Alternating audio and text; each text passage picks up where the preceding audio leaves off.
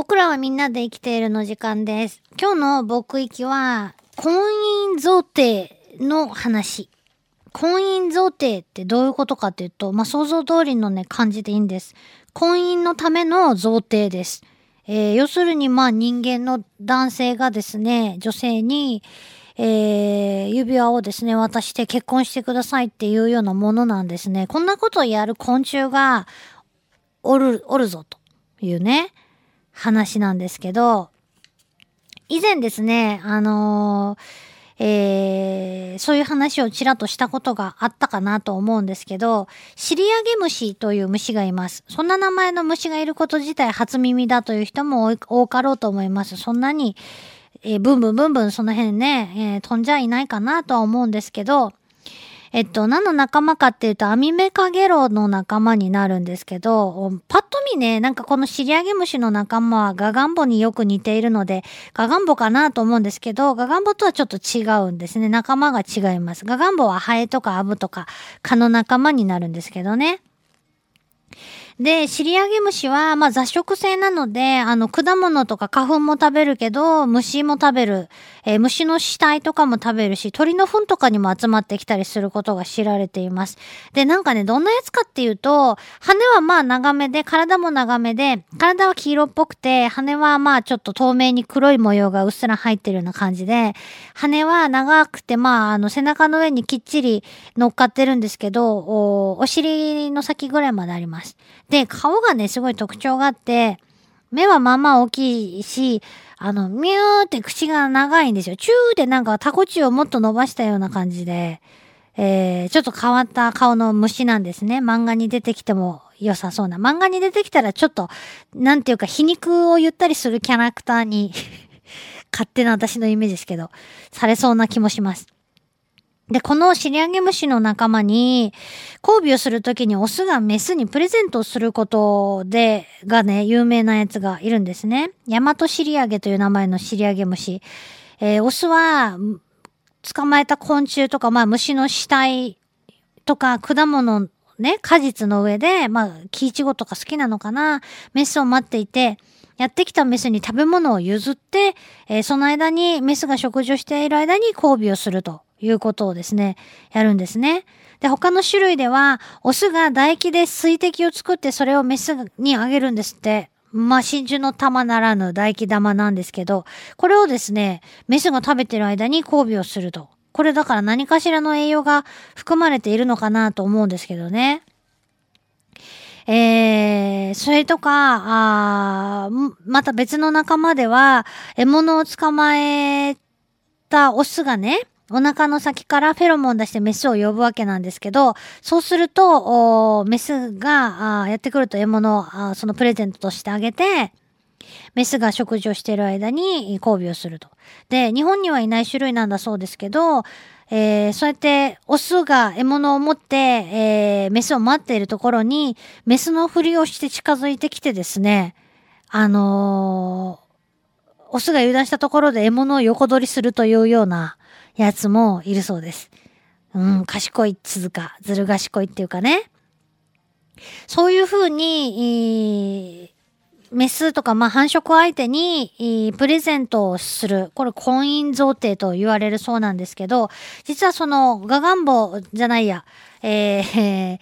えーシリアゲムシの仲間だけじゃなくって、ハエの仲間のその踊りバエという仲間がいて、その仲間も同じようにメスにプレゼントする。ここでね、ちょっと面白いことがあるんですけど、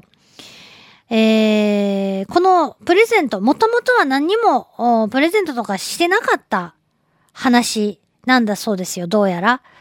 えーその種類はたくさんいるんですけど、そういった種類を分類していくと、何にもプレゼントせずにメスと交尾をする種類、それからちっちゃい餌を捕まえてプレゼントする種類がいて、捕まえた昆虫にちょっとラッピングをして、糸状のものを巻きつけてプレゼントするものがいたり、えーまあ、そのラッピングが雑、雑なものからもうきっちりラッピングするもの、それからごく一部だけきっちりラッピングするものとか、あガワタンだけ、ラッピングだけで実は中身は何も入っていないというですね、偽物をプレゼントするやつもいると。種類によってそういう風に分かれてる。どうやら何にも与えなかったものから、あもう最後は中身はなくてもとりあえずガワタン開けよう間に交尾を済ましてしまえっていう知恵が進んだ種類までそういう風に進化してきたんじゃないのかという風に考えられてるんだそうです。これすごいことだなと思うんですけどね。えー、中にはなんとそのプレゼントを使い回してるやつもいて、もうその全然そのプレゼント、あげてるプレゼントがずっと観察してるとフレッシュ感がなくて、ヨレヨレになってる、もう食べるとこないっちゃないみたいな感じにね、なってるやつもあるそうなんですね。で、えー、その他に実はなんか偽物を渡すやつもいて、えー、中に、えー、うんと、中身がね、えー、全然その食べれないもの。で、大きさ的になんか間違いそうなやつを、えー、例えばまあ植物の種とかね、そういったものをメスにあげてて、で、その間に、まあ、あの、ありがとうっつって、メスとしては求愛行動に応じて交尾行動に入るわけですけど、は？これ食えんやんみたいになって途中で気づくと、もうって言って、えー、メスはやっぱりね、その場をね、立ち去るそうなんですね。飛び去るそうなんです。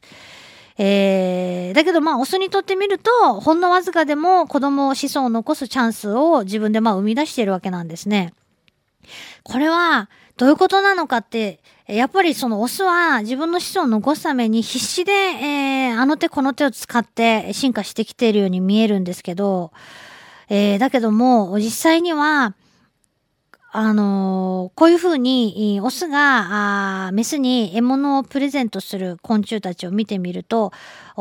一部を除いて、自分でメスが、あ餌を取らないという種類が非常に多いんだそうです。っていうことはどういうことかっていうと、自分の栄養補給をオスに、えー、まあ、一存して、一、なんていう、依存しているわけなんで、とりあえず持ってきてくれるものには何でも飛びつかないと、自分が生きていけないし、卵を産めないわけなんですよね。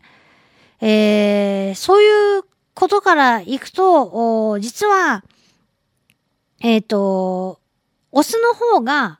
メスを選んでいるというふうに言い換えることができると。ね、メスはいちいちより好みしてたら餌にありつけないわけなんで、で、オスはオスで、まあそうやって、えー、持って、なんか何かしら持っていけばとりあえず交尾はできるやろ、みたいな感じでね。その中でもより、あ、ここのメスちゃんはちょっといいんじゃない？っていうようなメスに巡り会えれば、それでよしという風にできてるんだそうです。ものすごいよく進化しとるなと思うんですけど、プレゼントするのは人間の行動か、人間に限られた行動かと思いきや、実はこうやって昆虫の世界でも行われているんですね。びっくりするよね。えー、まあ、プレゼントは何をもらったって嬉しいものですけど、やっぱ箱だけ渡されてもね、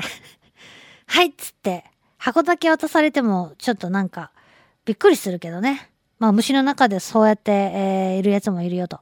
いうことで、今日はね、えー、全く違う系統の昆虫なんですけど、えー、シリアゲムシと踊りバエというですね、昆虫の仲間の面白い婚姻贈呈と呼ばれる、えー、修正のお話をご紹介いたしました。LoveFM Podcast. LoveFM のホームページではポッドキャストを配信中。あの時聞き逃したあのコーナー。気になる DJ たちの裏話。ここだけのスペシャルプログラムなどなど続々更新中です。現在配信中のタイトルはこちら。Words around the world. 僕らはみんなで生きてるプサンハッラインミュージックプライマリーフォーカットキャスト君が世界を変えていく。ハピネスコントローラープラダケシロールスマートフォンやオーディオプレイヤーを使えばいつでもどこでもラブ FM が楽しめます。私もピクニックの時にはいつも聞いてるんですよ。LoveFM Podcast. ちなみに私はハピネスコントローラーを担当してます。聞いてね